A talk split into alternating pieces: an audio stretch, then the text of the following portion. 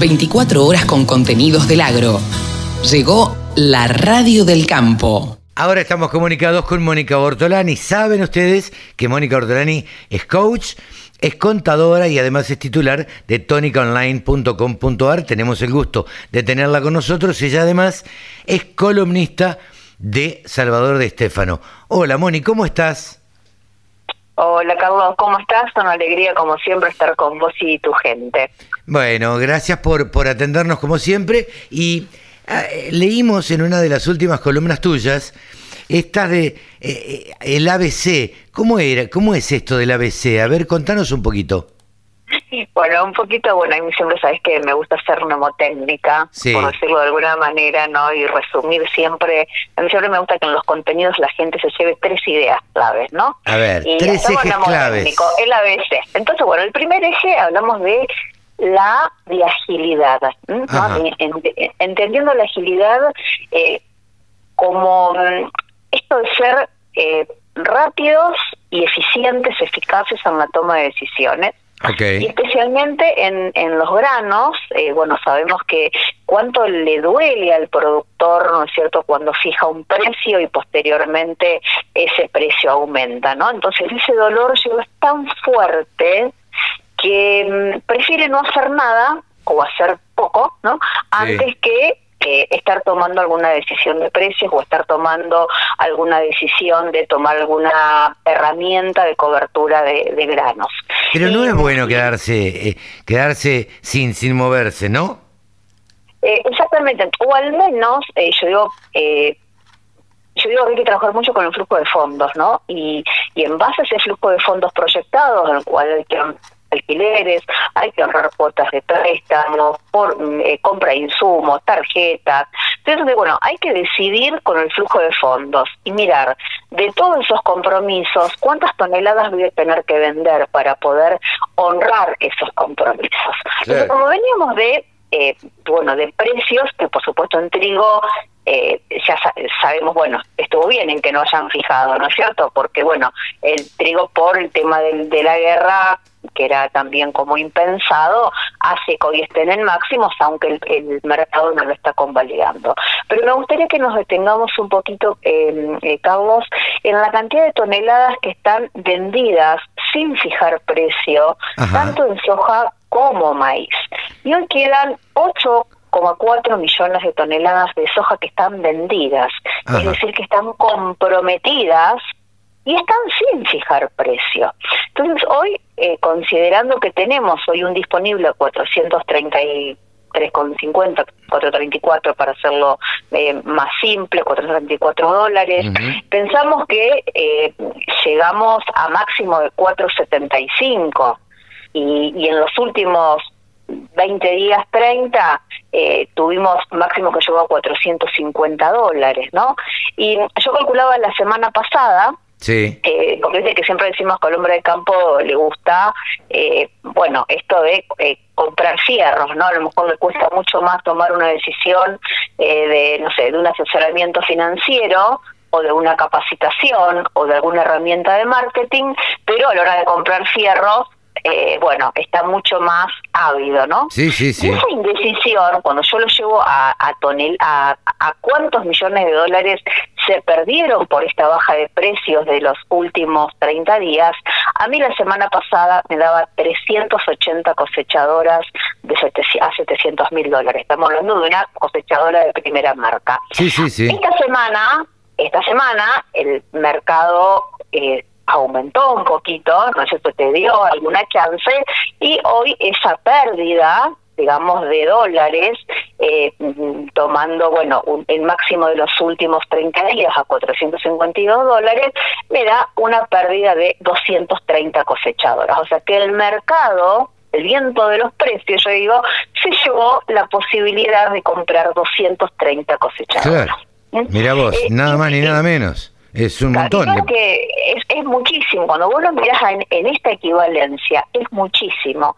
Y si yo esto te lo mido desde los máximos que tuvo un maíz abril-mayo o una soja mayo que llegó a 400... Eh, 75 dólares para la soja o 306 dólares para el maíz, estamos hablando de 804 cosechadoras. Uf, un montón. Siempre, siempre parece que, viste, los precios, eh, eh, bueno, ¿cómo es que dice eh, Adriani, eh, los, los, mm, los, árboles no crecen hasta el cielo. Los, árboles no crecen hasta el cielo.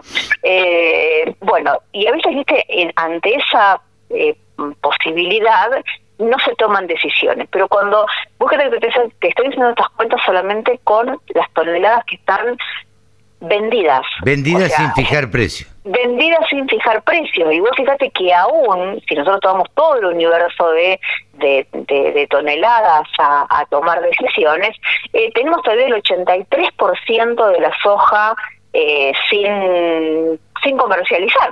Claro. Eh, y, y digamos a, a poner precio. Y quedan todavía eh, unas 31, casi 32 millones de toneladas de maíz. Ahora, un poco el eh, objetivo es, esta agilidad, no... De tomar precio, sobre todo con lo que está comprometido o con lo que tengo que honrar. Y si no quiero fijar un precio, sabemos que tenemos herramientas de opciones put, ¿no es cierto?, para poner pisos, o si ya fijaste, poder recomprar a futuro a, mayor precio. Ahora, eh, Moni, ¿vos qué crees? ¿Que el productor piensa que va a subir mucho, mucho más? Eh, siempre tiene esa esperanza que va a subir, pero tenemos que tener en cuenta algunos condimentos, ¿no es cierto?, que no dependen de su poder de decisión, porque sabemos que los precios hoy, ¿cuánto dependen? De los algoritmos que eh, sobre, con los cuales deciden los fondos especulativos. Eh, está el tema de la guerra, que no sabemos hasta cuándo va a seguir. Está el tema de las tasas de interés en Estados Unidos, la política monetaria, eh, que, que digamos que ponen el, digamos, marcan el pulso, ¿no? Y hoy estamos en precios históricos, que sería una lástima que se pierdan la posibilidad de poner un precio y máximo con lo que ya está comprometido con lo que está comprometido, que es el 20% de la soja y el 13% del maíz, son muchas toneladas, que es importante que el productor empiece a tomar alguna decisión de precio, o bien, si no quiere fijar el precio, por lo menos con, con las opciones. Eh, claro. Eh, con una opción put, pero bueno, alguna decisión eh, hay que tomar, ¿no? Entonces hay una frase que es la indecisión es el ladrón de la oportunidad. Sí, sí. Es, de, Jim Rohn. Si uno se queda, si uno se queda inmóvil, no hace nada y se queda con la soja, con la esperanza de que pueda llegar a subir a 400 dólares o 500. Pero, ¿y si no sucede? ¿Y si baja? Exactamente.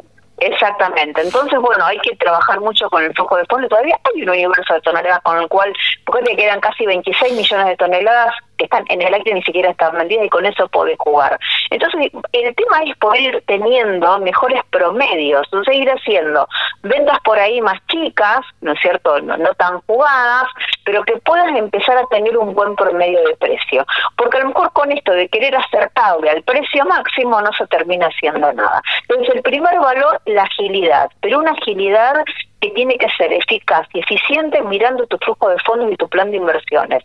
Cuando hace un, hará unos un mes o dos un productor me llama y a ver qué decisión tomaba y yo le decía, bueno, mira, convertí la soja en, en, otro activo porque estaba por hacer una inversión y yo digo, mira, la verdad, vos más de que estoy loca, pero la verdad que te conviene más transformar la soja que eh, hasta estar sacando un crédito eso también, y lo hemos evaluado en la columna anterior, eh, que en esto de endeudarse por conveniencia también hay que mirar un poquito más al lápiz. Así que agilidad, el primer valor, y para que no se vaya largo, eh, hay otros dos condimentos, el, la B es tener una mirada más bio, ¿no? Hacia la, hacia la bioeconomía, hacia los bioinsumos, que también hoy la cuestión bélica desnudó la gran dependencia mundial hacia los fertilizantes que son tan importantes para producir alimentos. Y hoy creo que todo lo que tiene que ver con lo bio, ¿no? Con, los bioinsumos,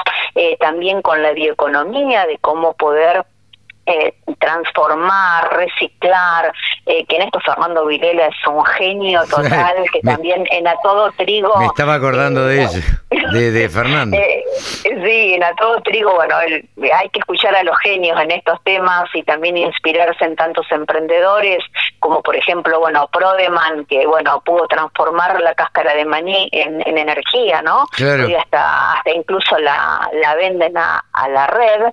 Eh, y, y el eje C tiene que ver más con la la cooperación, con la colaboración, con la competencia, ¿no? Que es esta combinación eh, de, del cooperar y el competir, ¿no? y vos fíjate que hasta en el mismo equipo de periodistas eh, del agro, ¿no? ¿Cuánto, ¿Cuánto nos colaboramos? ¿Cuánto? Yo no soy periodista ni mucho menos, ¿no? Pero, pero entre todos nos ayudamos. A ver si tenés este contacto, tenés el otro, compartimos nuestras columnas. Eh, mira, eh, yo siempre eh, hablo de la, del ser colaborativo.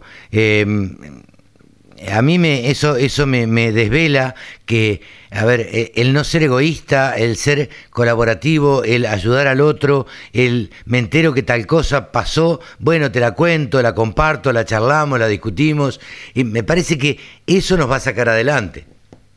Exactamente, yo digo, y es, eh, por eso yo siempre hablo de sacar del baúl el espíritu colaborativo de nuestros bisabuelos que llegaron acá sin nada y así se crearon las cooperativas, los cines, los teatros, las escuelas.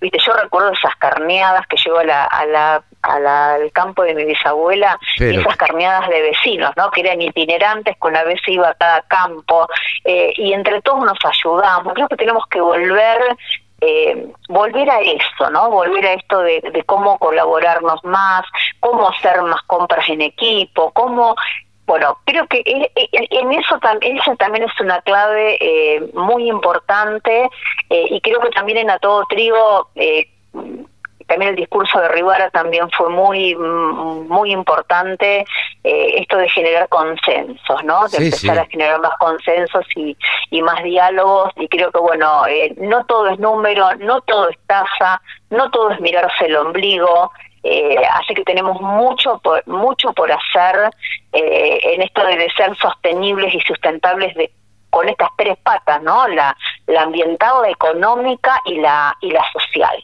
Eh, así que bueno, espero que en esta columna le, le queden estos, estos tres ejes, agilidad, una mirada más bio y una mirada más co, ¿no? Conocimiento, colaboración y competencia. Perfecto, gracias Moni, te esperamos dentro de 15 días, ¿te parece? Cuando vos quieras, siempre será un gusto. Un saludo a toda la audiencia. Un beso grande. Mónica Ortolani, titular de tónicaonline.com.ar, ha pasado aquí en los micrófonos de la Radio del Campo. La Radio del Campo, www.laradiodelcampo.com.